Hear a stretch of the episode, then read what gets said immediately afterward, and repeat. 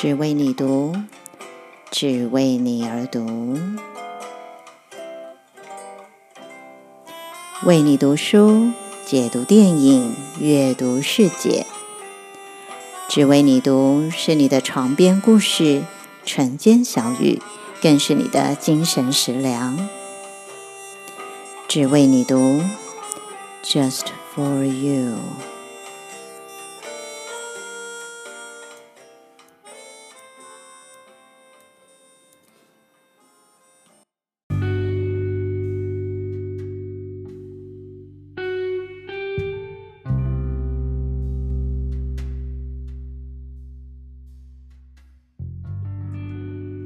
亲爱的，今天好吗？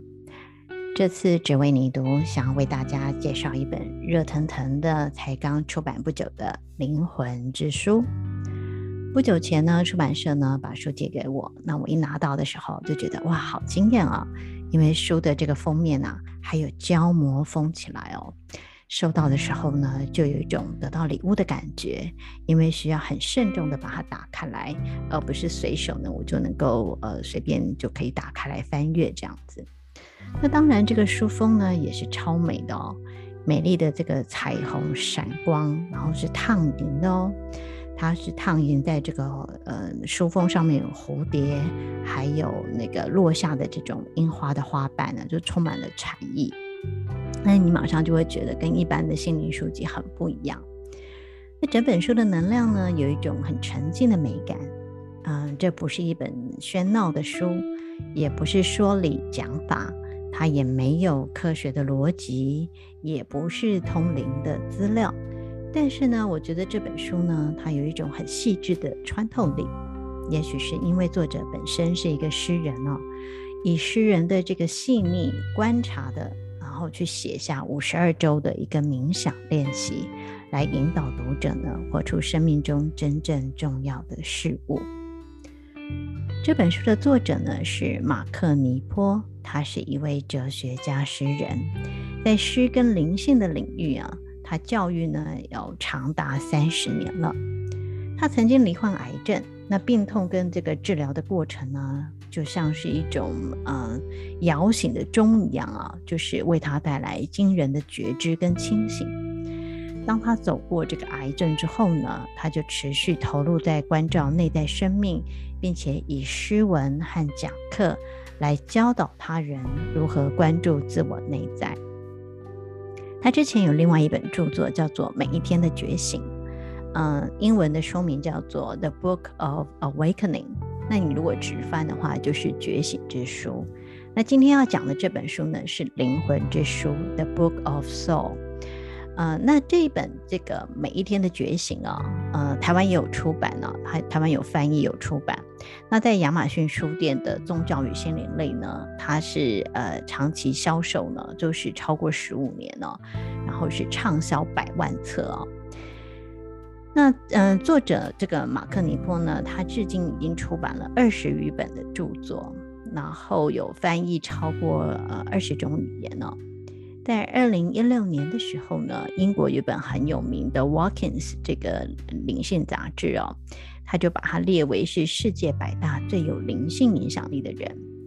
然后他从二零一零年开始就已经接受过好几次欧普拉的访问了，也入选欧普拉电视网的百大超级灵魂。换句话说呢，马克尼波是一个呃很有影响力的一个灵性带领者。那他的书籍呢，呃，都是以这种很诗意的方式来写作啊。嗯，他的文字是很洗练的，它可以带给人一种很深思，呃，去去感觉、去觉受的一种特质啊，一种特色。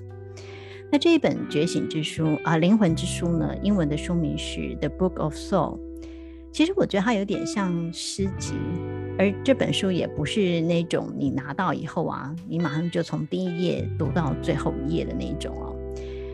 嗯，因为它就像是一篇一篇的散文。或者是说是一个又一个的故事哦。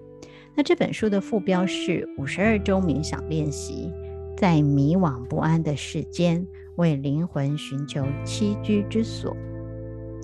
所以呢，这本书总共有啊五十二篇，然后它是有四个章节。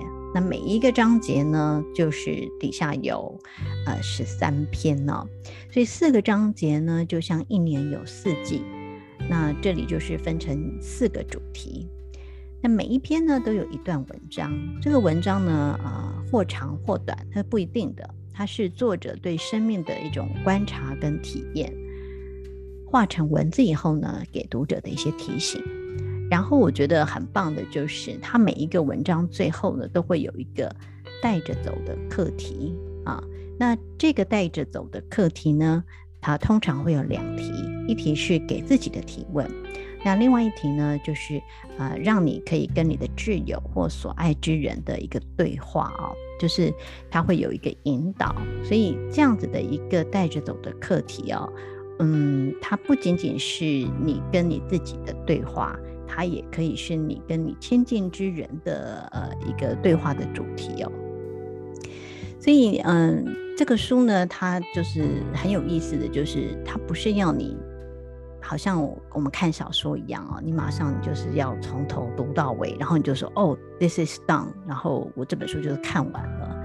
它不是的哦，它是一本陪伴的书，就有点像是呃上一集也有提到的这个玛雅历的手账啊，或者是年历哦。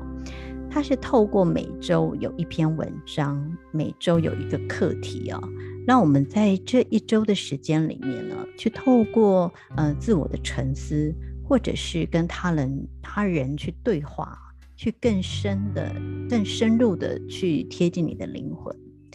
那我很喜欢这样子的编排跟设计啊，因为这个其实是给读者有呃一些空间去省思哦。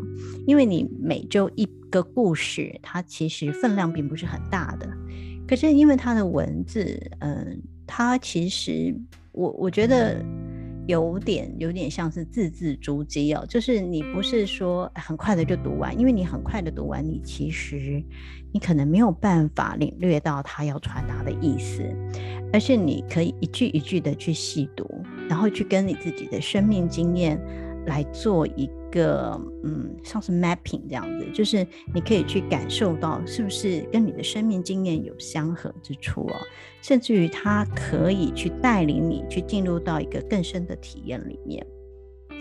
所以，它的文字虽然没有绝对的白话，但它但是也不会是艰深的。所以，我觉得它的文字是非常优美的。这当然也是跟这个译者是有关系，因为这个译者的呃文字就是译出来是非常的很优美的文字哦。我我相当喜欢这个呃译者的这个文笔哦。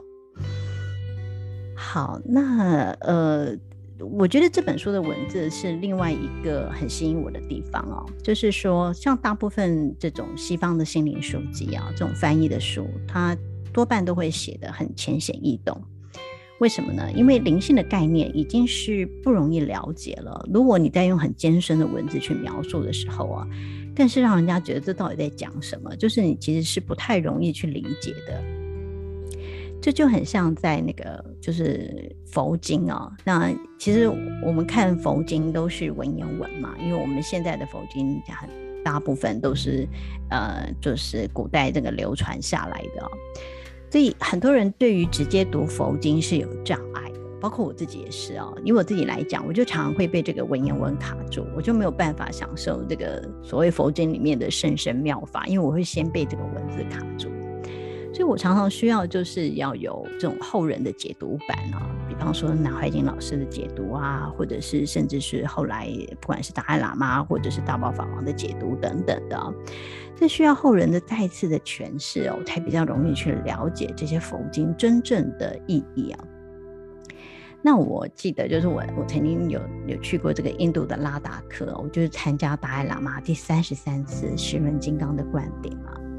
那是一个为期差不多十天的一次法会哦。那除了仪轨之外，那法王当然还会讲那个内容啊。那当时我记得是有数十万人，非常非常多的人哦，啊，齐聚就是在这个拉达克的一个山谷里面。当然，大部分是藏民，所以法王也是用藏民呢来讲法啊。呃，也有很多的外国人呢，就是从世界各地呢到那那个地方去哦。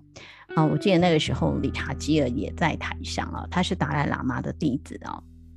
所以，那个当法王在讲这个用藏文在讲这个内容的时候，在讲法的时候呢，会同时呢就有很多种语言是同步口译的哦。那就是我们就会用那个随身听去调那个适合的频道，就是那个语言的那个频道，然后去听这个翻译。那法王呢，他讲的佛法啊，从来都不会是很容易懂的啊。他因为他就。嗯，他实在是太博学了，所以他就会引经据典了，然后还有很多的这个佛教的名词。那因为当时我接触佛教的东西还比较少，所以对于很多佛法的专有名词啊，实在是不太了解。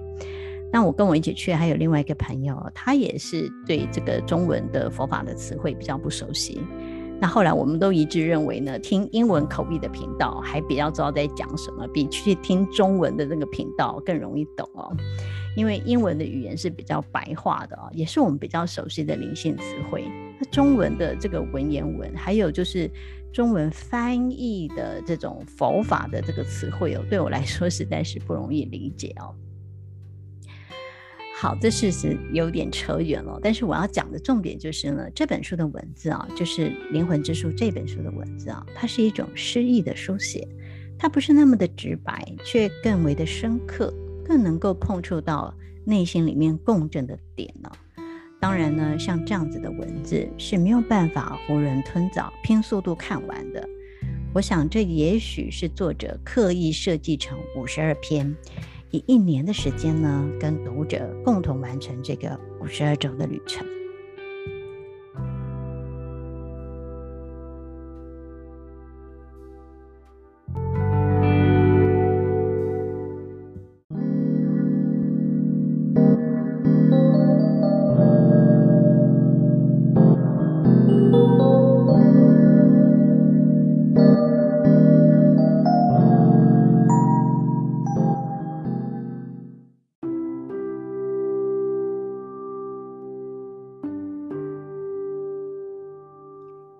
现在呢，我想读这本书里面最后一个故事给大家听。嗯，这本书的最后一个故事啊，是在经过五十一篇的这个故事之后，所以这一篇呢，它并没有那个带着走的课题，因为呢，啊、答案已经出现，而你已经知道答案了。那呃，请大家原谅我，这也算是一种暴雷啊，就是我把这个书的这个结局呢，先告诉了大家了。所以你就会提早知道结局。虽然我们可能都知道答案是什么，但是我们却是在用灵魂寻找答案的过程当中呢，去得到验证。好，这个第五十二篇的名称呢是“世即是寺”，也就是世界的“世”即是寺庙的“寺”啊，“世即是寺”。那我现在呢就来读这一篇故事给大家。佛陀说呢，数千蜡烛能被一根蜡烛点燃，而那根蜡烛的生命却丝毫没有减损。吸收那么多，只为了释放；学习那么多，只为了接受自己的无知；抵抗那么多，只为了最后的臣服。我们且行且精炼，终于透明到足以显露生命中所隐藏的特质。一切都是为了重拾一株植物或一只狗的单纯，一切都是为了发现烦恼之下可以被当成家园的那个空间。最后还有一个故事要分享，至少暂时如此。一个下定决心找到生命意义的年轻人从世上启程。起初，他认为所见的一切都隐含着奥秘。他越过河流，发现生命就像一道河流，不顾人类的意志，把我们冲刷入海。渡过河之后，他攀上高山，发现生命就像山岳，越往上攀就越光秃赤裸，越是不为所动。接着，他走进一座城市，他又发现生命就像人群。每个人都如此接近，即便彼此所知甚少。最后，他开始忘记自己原本要追寻的到底是什么。此时，在一个意外的情况下，他遇见了他的老师。在他开口前，老师就已经知道他所见过的一切，以及他想知道的一切。这位老师以问题迎接他。他说：“所以你想弄懂世界运作的方式，还是在真实存在的世界里当个学徒呢？”他不了解老师的意思，但是老师的出现让他一留就是好几年。他们每天早上谈话，但多数时间里，年轻人只是仿效着老师的作为。老师劈完柴，他就磨刀；他用完水，他就去挑。当他论及存在的遗产，他一题接一题的发问，说不上找到答案，但他倒是渐渐爱上了老师，而这似乎就是所有问题的解答。在他领悟到这点之后不久，老师就过世了，仿佛本来就是要等他学会爱，才愿意离开。在哀悼中，他独自照料老师平日的工作。某天的梦里，老师轻声对他说：“你现在必须走了，去扩展你的圈。”于是他离开，继续在世上的旅程。现在每样景物的颜色都变得更加鲜明，而在所有的地方，他都能感受到老师的存在。所以，他以爱迎接所有人。在城市漫步，倾听陌生人交谈；他在农村漫步，倾听牛群的声音；他走进森林，倾听飞鸟与树木。无论这一路走了多远，对于年轻时的探求，现在的他总能找到那些相同的瞬间。而当这些瞬间开启，他得以穿越瞬间，并踏入万事万物的中心。